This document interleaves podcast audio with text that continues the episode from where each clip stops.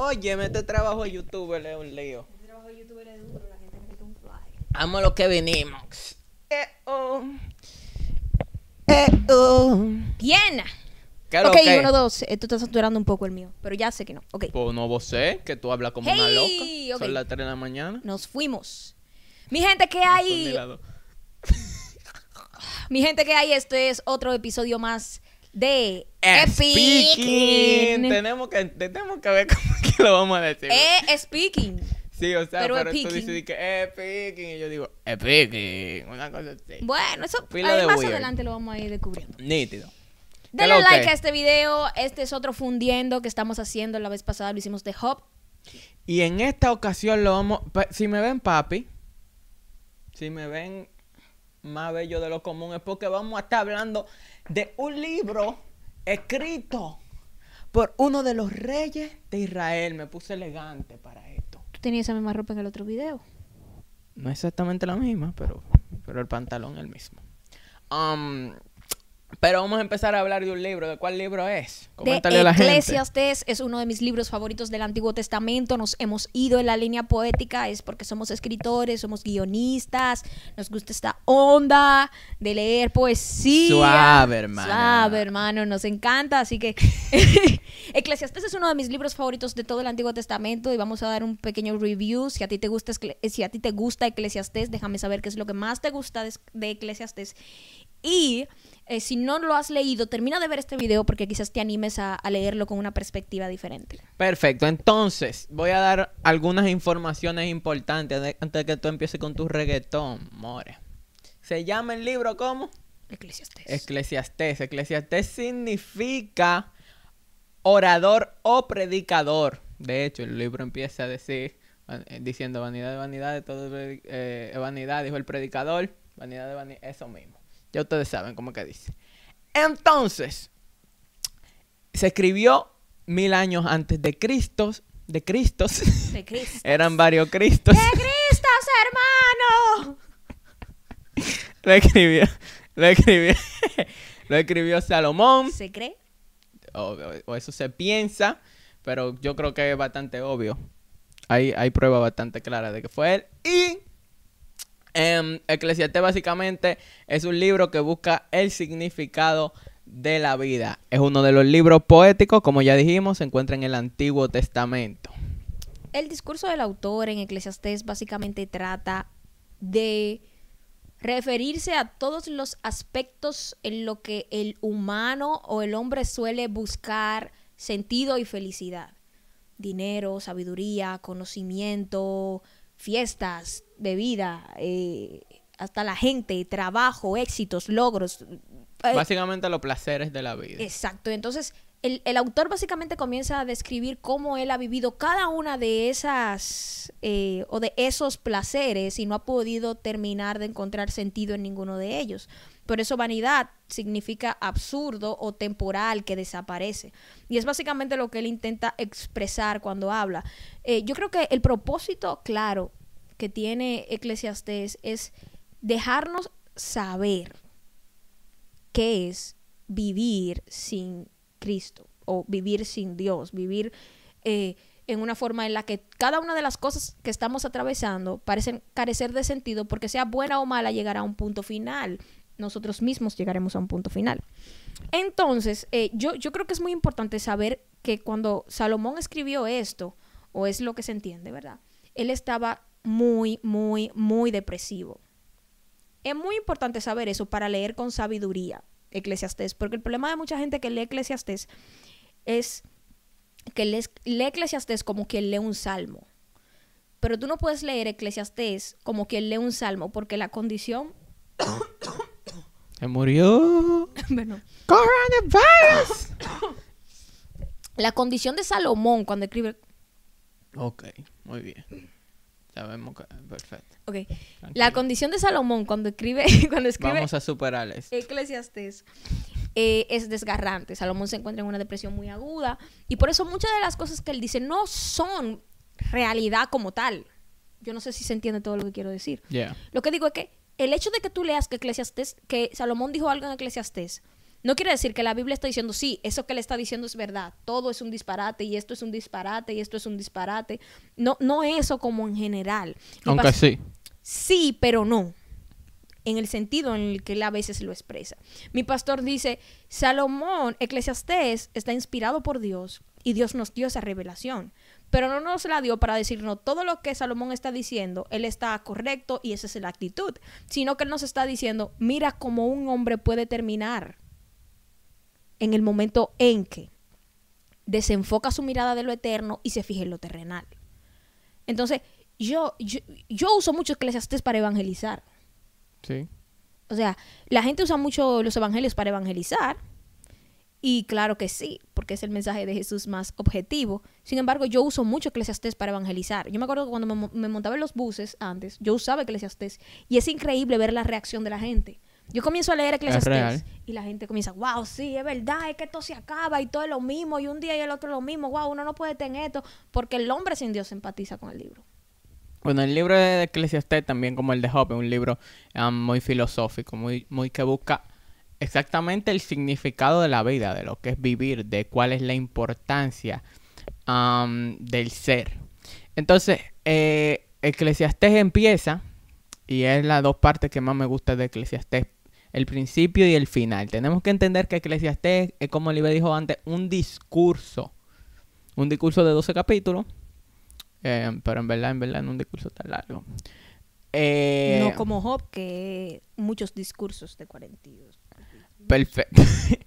en el que Salomón nos está diciendo básicamente su ex- sus experiencias de vida y cómo todo es vacío. Y empieza diciéndonos todo es vanidad. Y me gusta porque aquí eh, eh, Salomón empieza a hacer algunos ejercicios con figuras literarias y empieza a comparar la vida del hombre y lo que hace el hombre con la naturaleza. Y me gusta porque él empieza a usar em, eh, ciertamente conocimientos científicos, porque recordemos que él es un hombre sabio, él es un hombre muy conocido. Y él empieza a decir, por ejemplo, empieza a hablar del ciclo del agua, empieza a decir, mira, Eso me ma- yo siempre utilizo eso. todos los ríos van al mar. Siempre utilizo eso cuando hablo con seculares. ¿Van al mar? Y ellos lo entienden, que es lo increíble. Claro, porque es que ah, es algo es que ellos se identifican. Es increíble ver cómo un secular se identifica con el libro. Por eso que yo digo que fue escrito para nosotros entender ese- esa perspectiva del hombre, de la vida sin Dios. ¿Por qué es eso? O sea, Salomón lo que hizo fue buscar todo lo que busca un hombre mm, lejos de la sabiduría de Dios. Todo lo que busca un hombre, él lo buscó todo y lo más grande que lo consiguió todo. Y se dio cuenta que todo estaba vacío, entonces él tiene autoridad para hablar de eso. Y él dice, hablando del, del discurso de- del ciclo del agua, que yo lo llamo así, no se llama así, pero bueno. Él dice, mira, todos los ríos van al mar. Y el mar nunca se llena. Sino que, ¿qué pasa? Que el agua vuelve al mismo caudal de los ríos. O sea, el agua se evapora en el mar, vuelve y se transporta en la nube y vuelve y cae en el mismo río. Así Así, mismo es mismo es lo que hace el hombre. O sea, tú Total. vienes y consigues los es recursos para ciclo de lo gastarlos. mismo. Y cuando lo gastaste, pues ya necesitas más recursos. Y eso es básicamente un ciclo. Entonces, lo que me... ¿por qué me gusta esta parte? Porque te hace dar cuenta de lo... lo voy a decirlo así, de los hediondos. los hediondos. Des- descripción de Gedeón. Lo que hiede. Aquí. Con México, ¿cómo es? Había una canción de eso de Mejía de la Vida, pero ese no es el punto. Um, ¿Qué era lo que yo estaba hablando? Se me olvidó. De- él te empieza diciendo los hediondas que es la vida, pero al final, y por eso digo que es muy importante llegar al final, porque si no vas a llegar con una percepción, como dijo Olive, de que todos hieden esta vida y, y- y vas a ser súper pesimista. Ese no es el punto. Ese no es el punto del libro. No, el punto del libro es que al final tú entiendas y como él dice, o sea, al final todo lo que él quiso dejar dicho, él lo resume en dos, cap- dos versículos. El final del hombre es este, o, la, o, o- o el propósito del hombre es este. Um, se Teme me a olvidó Dios y guarda sus mandamientos. Teme a Dios y guarda sus mandamientos, porque al final todas las cosas van a ser juzgadas. Eso es lo que él dice. Entonces, ¿de qué sirve esta vida? Como plataforma para una vida venidera. Total, uno de mis versículos favoritos está en el 5, donde dice, ante Dios piensa bien lo que vas a decir, pues Dios es más poderoso que tú. Recuerda que el mundo se preocupa, que el que mucho se preocupa tiene muchas pesadillas y que el que mucho habla dice tonterías.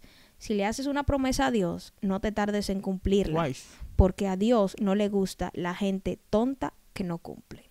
Ramblimazo. Eclesiastés 5, Y, y es bueno que hable de eso de muchas palabras, porque cuando uno se pone a hablar mucho, 5 que está muy, 3. Que está muy dolido y se pone a hablar mucho, tío, empieza a prometer y a prometer y a prometer disparate. Dice, que nunca va a cumplir. recuerda que vale más no prometer que prometer y no cumplir. Ya.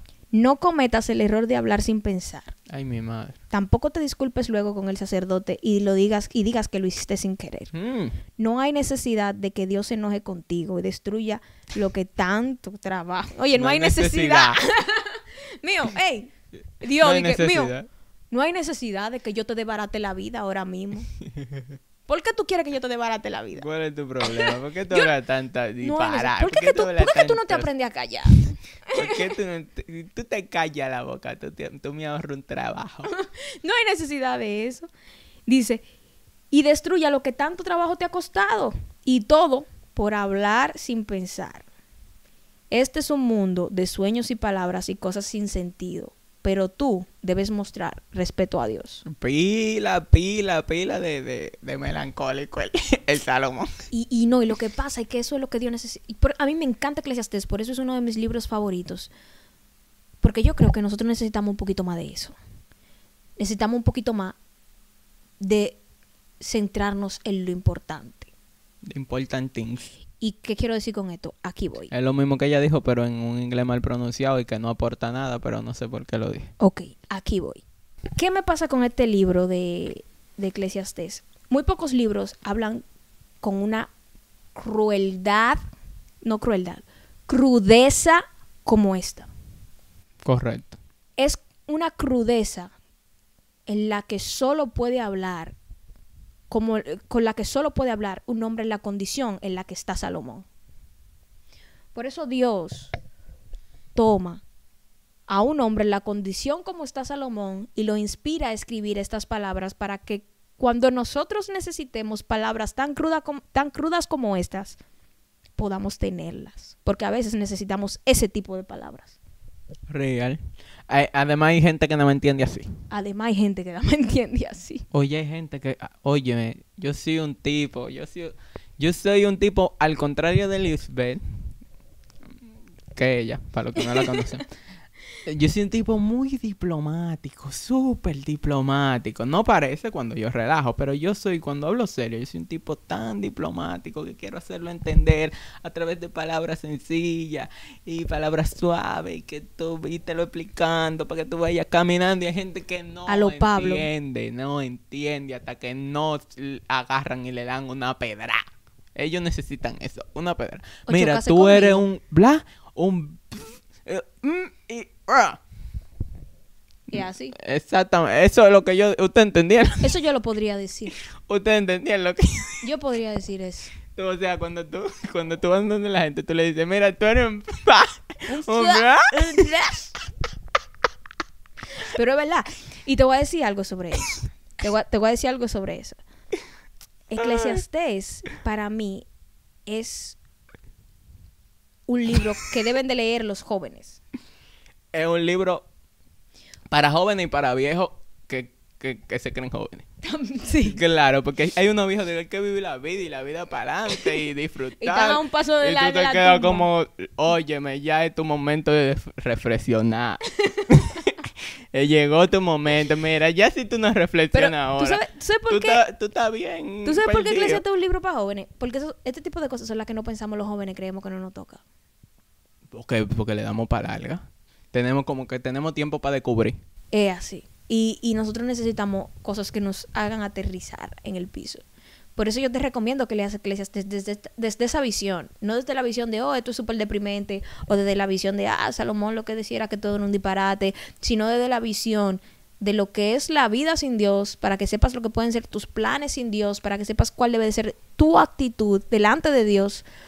Eh, y, y yo sé que Eclesiastes puede marcar la vida de quien sea para llenarlo de sabiduría. Eso es lo que yo veo con Eclesiastes. Y yo veo... eh, eh, El joven que lee e inquiere Eclesiastes para sí va a ser un hombre sabio. es Porque correcto. está hablando primero el hombre más sabio del mundo. Porque mira, se habla mucho de que de... No de que- Se habla mucho de proverbios para la juventud. Pero yo creo que Eclesiastés es más crudo para un joven todavía. Sí. O sea, porque en Proverbio hay muchas cosas de cómo comportarse en la vida. Pero en Eclesiastés está contenido no tu comportamiento, sino el sentido de la vida. O sea, en Proverbio hay consejos para manejarte, que es bastante importante. Pero si tú no tienes la visión de Eclesiastés, tú nunca vas a seguir esos consejos. Total, estoy de acuerdo. Dame tu review de Eclesiastés, dime qué te parece, dime si lo vas a leer, cuál es tu verso favorito, sencillamente qué es lo que más te gusta de Eclesiastés. Esto es Epicking, así que dejamos por aquí Show. nuestras redes sociales. Dale like al video, suscríbete a este canal de YouTube. Si conoce a algún desacatado que necesiten Eclesiastés, que se lo digan crudo, Quizá ese eres tú. También, también, posiblemente. Quizá alguien te envió este video por algo así. Bueno.